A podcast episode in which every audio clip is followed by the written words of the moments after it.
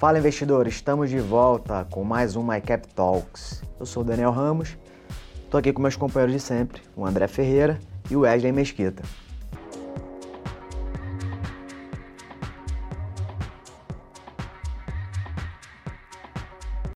E vamos começar falando de indicadores. Vamos lá, Wesley? O que, que você tem para falar sobre indicadores? Dar uma contextualizada, né? Explicar o que, o que foi o mês de maio. Aquele sell e meio em go away acabou que foi por água abaixo. Mais pois uma é. vez, mercado quebrando né, a narrativa. A narrativa não deu certo. É, então, no mês tivemos PIB acima das expectativas, tivemos inflação é, bem melhor do que era esperado pelo mercado. Tivemos aprovação do arcabouço fiscal, finalmente. Novela. Aquela novela finalmente acabou. E a mudança da política de preços da Petrobras, né? Isso internamente. Sim. No mercado externo, economia chinesa apresentando riscos, apresentando né, desaceleração da atividade. Então, aos poucos, o mercado vai esperando uma necessidade ali de ajuda por parte do governo e nos Estados Unidos a grande novela foi a negociação em torno da teto da dívida. Né? Do teto da dívida. Bom, esses são os indicadores iniciais e vamos direto para a Ibovespa, né? Que é mais ou menos quando a gente começa sempre. E aí, André? Então, foi um mês interessante, né? Conseguimos é, olhar para o mercado interno é, mais positivamente. Foi importante porque recupera a credibilidade né, de alguns setores, né? E a gente chegou naquela região que a gente chama de divisor de águas, né, que é a região dos 110 mil pontos. É uma região que desde o primeiro teste do mês foi no dia 16 de maio. E só para a gente ver como uma região difícil, que ela bate e volta, bate e volta. E o que, o mercado fez? Conseguiu romper com força só em junho, na sexta-feira, né?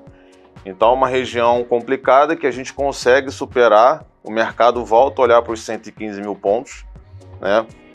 E a expectativa é que esse mês a gente consiga buscar essa região e a gente já projeta uma, uma alta né, dentro de um canal já com tendência de alta para buscar os 120 mil pontos. Quantos testes a gente teve aí nessa faixa aí de 110 mil pontos ao longo do período aí do ano? Acho que, se eu não me engano, uns três foram ou quatro. De, foram, de, foram três vezes é, é, pesados ali de não conseguir, ameaçou, voltou, ameaçou, voltou que é uma região que não é recente, né? é uma resistência bem. É, já anteriormente o mercado já mostrou, né, alguns anos atrás, dificuldade de. De romper esses níveis de, de preço. De né? romper esse nível. E aí a gente, com setores ainda rateando, que é o caso, por exemplo, da Vale, né? que não conseguiu mostrar um desempenho interessante junto com a Petro, que também tem um peso grande. Então ela ficou ali, vai, volta, vai, volta. E aí a gente passou para um, um outro setor né, que estava meio esquecido, que foi o setor de, né, mais cíclico ali, small cap, que conseguiu, junto com a Petrobras e com os bancos, puxar esse, esse rompimento. É, vários aí. papéis performando muito bem, né, principalmente das small caps. E a gente viu aqui, enfim, a, também a força que tem, né, uma Petrobras, né, esse movimento dessa alta né, talvez não esperada até pela mudança de política de preços, né, teve uma alta bem expressiva, um dividendos anunciado, né, pago e, enfim, a gente vê ainda a força que tem Petrobras no índice, né? É, a gente acredita que essa mudança do, da política de preços não tenha sido boa, mas talvez tenha sido menos pior do que era Sim. esperado. É porque é uma coisa que o mercado tem uma interpretação ruim, né, pela interferência na empresa, mas a gente, na verdade, viu é, relativamente ao contrário no preço, né?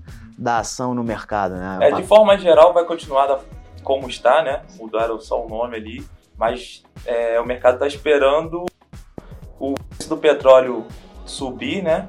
Para ver como vai, vai performar. E o dólar também, né? Sim, inclusive foi anunciado até um corte aí de um milhão de barris, milhão. né? Pela Arábia. E a gente sabe que isso tem uma influência direta aí no, no preço do mercado internacional, né? Sim, já até indicaram alguns ajustes de preço para cima, além do corte. Bom, é, juros, PIB e inflação. Vamos, vamos separar os três? Cada um quer falar um pouquinho. Começa é, sobre juros é aquilo, né? Os indicadores positivos por aqui acabam dando margem para reduzir os juros, ainda mais com a questão do arcabouço. Agora é ver se vai acontecer já nesse mês de junho. A gente espera, né? A gente tem uma expectativa aqui que aconteça de fato em agosto, com algumas sinalizações ali na ata do Copom e tudo mais positivos. É, tivemos é, dados de inflação IPCA que vieram melhor do, do, do, do que o esperado, né, abaixo, e tivemos dados do PIB também acima das expectativas. Então, o mais importante para a leitura dos do juros é a questão do IPCA. Então, é, é, aquela chance de reduzir juros é, é a partir do segundo semestre começa a ganhar força. Então a gente começa a falar, pô, será que agosto a gente já consegue? Antes a gente tinha um percentual pequeno de chance disso acontecer. Então, com, com, com essa inflação vindo abaixo, já aumenta essa, essa expectativa, né? A gente consiga já no segundo semestre olhar a curva um pouquinho é, mais essa briga, né, de Banco Central com o governo, né, talvez esteja chegando a um ponto ali de convergência aí né, na queda dos juros, mas a gente tem que lembrar que existe o fator externo ainda, né? Que ainda segue pressionado lá fora. É, a gente já vê uma... não tem pois é. consenso. É.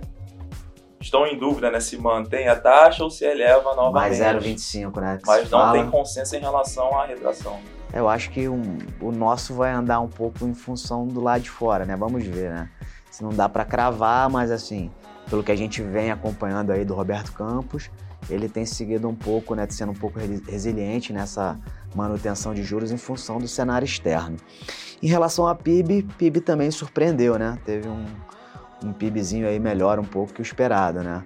Sim, o próprio ajuste, né, da, o boletim Foco já colocou o PIB mais para cima, para cima, Selic para baixo, dólar também para baixo. É, a conjuntura externa alinhada com a, com a, com a interna, a gente consegue é, olhar para um, um cenário né, é, de recuperação, então setores específicos, né? É, surpreendeu o agro? Não, não, surpreendeu, né? Mas a gente sabe que é dali que vem a, a, a força e é o essa, motor, né? É, exatamente. Esse motor engrenando para o próximo, você já consegue projetar um PIB que o Focus olhava para 1,28, olha para 1,70. Né? Então isso é. Que já é bem relevante. Muita né? coisa. E isso a gente não está nem levando em consideração o cenário de queda de juros, né? Talvez assim, até onde vem e qual pode ser o efeito na economia e até mesmo no mercado, né? Bom, vamos mudar um pouquinho para commodities, né? A gente, né, talvez a gente está falando de, enfim, de mercado nacional, né? De agro e commodities é, é também um, um dos nossos motores aí. O que, que vocês estão enxergando para commodities? Principalmente gente, China, né? É, a gente a gente está olhando o commodities é, com um certo sinal amarelo, né, um alerta, por conta do movimento que a gente acompanha pela Vale, né? Então a Vale é o nosso principal ativo, né, o maior peso do índice, então é um ativo que a gente acompanha ali a fundo.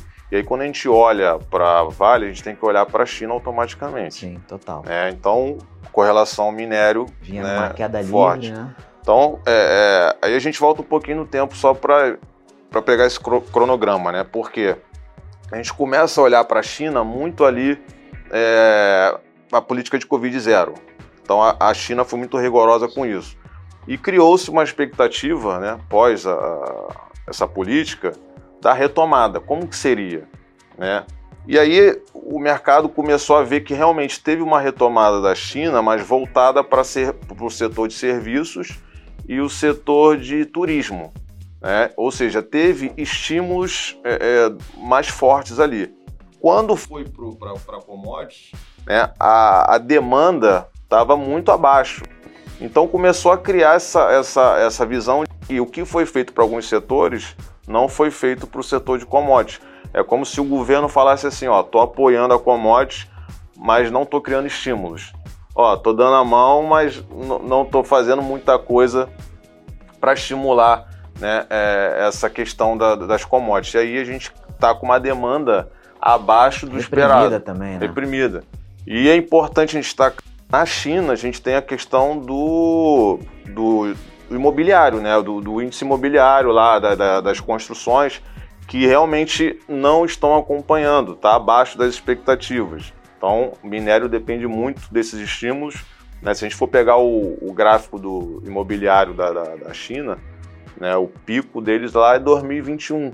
Se a gente for pegar, é o topo da Vale também. Então, coincide ali com o topo do minério, setor imobiliário, né, que é a parte de investimento do setor imobiliário, eles diminuem o ritmo em 2021. Ah, a gente tem que lembrar, o, enfim, o que aconteceu lá com algumas empresas do setor, né? Ah, se eu não me engano, como é que é o nome da empresa? Evergrande, pode ser? Pois é, é um, enfim, um a gente está falando de Ainda 20 a tem 30% do PIB da China vem desse setor, né? Pois é. E, enfim, as quebras de cadeia, né, pelo mundo inteiro, né? A gente teve problema aí recente com componentes eletrônicos, né, enfim, no setor automotivo, justamente por causa dessa quebra de produção na China, impactou o mundo inteiro, né? Agora, o lado positivo, esse é o lado mais preocupante, que é o do alerta que eu falei. Agora, o lado positivo é que, por exemplo, o gráfico do minério, ele atingiu fundos de 2015 e 2016, tá? Então, é, se a gente olhar a Vale, gráfico da Vale preço, a Vale vai para um preço, né, que a gente chama de spread ali, dos 63 reais para os 55, que é uma região historicamente de interesse comprador. Então ela coincide E com ela o fundo bateu do lá minério, semana passada Bateu e reagiu lá. muito bem, né? reagiu bem, abriu com gap, né, ali pressionando ali um pouquinho. Eu vi um monte de cliente chorando na mesa que, ah, eu não comprei Vale, já andou, já andou. E eu tava vendo que algumas casas hoje deram até compra em Vale. É, porque é uma A gente Tem região. acompanhado, tem colocado principalmente nossa carteira de curto prazo ali, Uhum. é, justamente pela região. Isso aí. É Ponto uma região, compra, né? ponto, que a gente chama de ponto de compra. Assim, se a gente for pegar dos 63 ali com os 55, tudo bem, dá uns 13% ali. Mas é, não, tem como cravar o ponto. É, né? tem que Não adianta que a querer cravar. veio de 96 em 96, janeiro foi pra- três vezes, bateu três vezes Pois lá em é, 96. não- né? Então não adianta querer cravar o ponto, mas é a região, tem que Não trabalhar né? aquela, aquela região ali. Todo mundo quer acertar, né? Mas é difícil, né? A real é que é difícil acertar o ponto certinho, o preço ideal de compra. A gente trabalha em faixas, né? E, enfim, é, Vale é um ativo que o mercado inteiro olha, né? Porque Sim. a Vale tem, digamos assim, as, as derivadas de Vale, né? Os setores de siderurgia, por exemplo, né? Minas. Gerdau, é, CSN, todos os ativos andaram juntos com essa subida aí de uma semana que a gente está falando, né? É, muito Depois desses tempo. 63 reais aí de preço. E a Vale, quando tu olha, ela já tá lá em cima. Não, É, não tá- dá tá tempo. quanto hoje? 67, 68? Se não me É, engano, tá nessa faixa. Pois é. isso aí. Bom, Estados Unidos, alguma coisa pra gente pontuar aqui em relação a. Enfim, é, teve agora né, esse caso né, do teto de gastos. A gente sabe que o- ficou uma apreensão bem grande aí no mercado em relação. Teve um pré-acordo, né? Vamos ver se vai de fato ser concretizado. A princípio, sim. A gente está falando de default, né? Da maior economia do Isso mundo. né, Não dá nem Não brincar. tem né? como, né? É, É, e juros é aquilo. Índice americano, alguma coisa, S&P. Sim, é, o SAP, é, a gente está num período que a gente chama de bull market. Né? A gente Uhum. entrou num período que a gente chama de bull market. Isso é Sim. importante, porque vem a questão que o Eli falou do default, né? então isso gera uma apreensão agora, mas o fundo do, do SAP ele começou em outubro. né? Então, a gente, quando a gente atinge 20% de alta de um fundo, a gente entende que o mercado entrou numa tendência de alta. Né? Então, isso é importante para destacar. Que mesmo com esse cenário é, externo, né, ainda com dúvida, com, né, com, com inflação, com, com a taxa de juros, tudo isso ainda mostra uma força muito grande aí do, do mercado. E o SAP ele entrou nesse bull market que a gente chama. É, a gente não pode esquecer que existe uma guerra em curso, né? Que persiste e impacta consequentemente nos preços, né? Principalmente nas commodities, né? Ucrânia e Rússia, dois grandes exportadores. né? A gente sabe que isso vem se arrastando e não sabe por quanto tempo isso vai durar ainda, né? Bom, vamos agora para expectativas. O que, que vocês esperam para junho? Né? A gente será que continua esse movimento de alta? Qual é o próximo ponto ali que vocês enxergam que o mercado pode testar? Né? A bolsa a gente está falando hoje na bolsa a 112 mil pontos, né? Não, digamos no meio do de um próximo range, né? Que a gente saiu do 110 e acho que 115. 110 com 115 agora. Acho que o cenário mudou consideravelmente, né? A gente veio aqui de junho até maio falando de um cenário bem ruim. Inclusive o Cell e em Go Away, né? Que a gente Foi bateu bastante na tecla. É, e muitas empresas, alguns setores já andaram O gringo- bastante, né? É corrigindo, o céu e meio o gringo vendeu. O gringo vendeu. O É, gringo vendeu. quem, quem fez a bolsa subir realmente Foi o nesse. local. Foi o local, foi o institucional, né? Foi Sim. nem pessoa física ou financeira. Foi o institucional. E a gente vende alguns setores que andaram bastante: aviação, varejo, construção, inclusive. todas por conta do, dos juros, a expectativa de queda dos juros. Aéreo, né? Isso. Aéreo tem um pouco do, do combustível, né? Teve essa, É, teve o, essa queda nos preços de combustíveis. teve o PIS isso- e o COFINS e teve combustível. Pois é, que é, enfim, grande parte do custo das empresas Então aéreas. agora é olhar um pouco ali com a lupa, ver alguns ativos que já andaram bem, ver os que, que estão atrasados, né, ou que não andaram, não performaram tão bem no mês, mas tem oportunidade de possivelmente estar num, num rally bem interessante para fazer. É aquilo que a gente chamou a atenção em alguns vídeos anteriores, né? Que a gente falou sobre acompanhar o índice small cap. né? Sim. A gente, na verdade, né, esse, acredito eu que esse mês de junho seja o primeiro programa do ano que a gente conseguiu falar numa alta, né, de fato, né, a gente saindo dessa con- congestão dos 100 para os 110, a gente ficou até repetitivo todos os programas, claro, tratando tópicos aí em particular, né, que foram né, vendo, surgindo ao longo do, do tempo, mas assim, o principal assunto, né, que a gente trata, que é o índice, né, os ativos, a gente veio meio que Hoje Né, falar de. Pois é, a gente já está começando a ver, digamos assim, uma luz no fim do túnel, né? A gente não tem como prever de fato até onde isso vai, mas a gente já começa a enxergar um movimento de alta mais expressivo. Eu, né, por estar na mesa lá, eu consigo acompanhar o número de ordens de, de pessoas físicas crescendo, né? As pessoas procurando ativos, tomando um pouco mais de risco. E aí, quem sabe, com uma expectativa aí de queda de juros, as coisas melhorem cada vez mais para a bolsa, né? A sequência no mercado é importante. Por exemplo, mês passado a gente subiu 3,74, se não me engano. E a gente veio de uma alta anterior. Só que qual era a dúvida? Se era uma alta isolada ou se a gente estabelece ali uma sequência. A gente chama de sequência no mercado quando a gente tem três meses de alta. Confirmação do, do, Isso.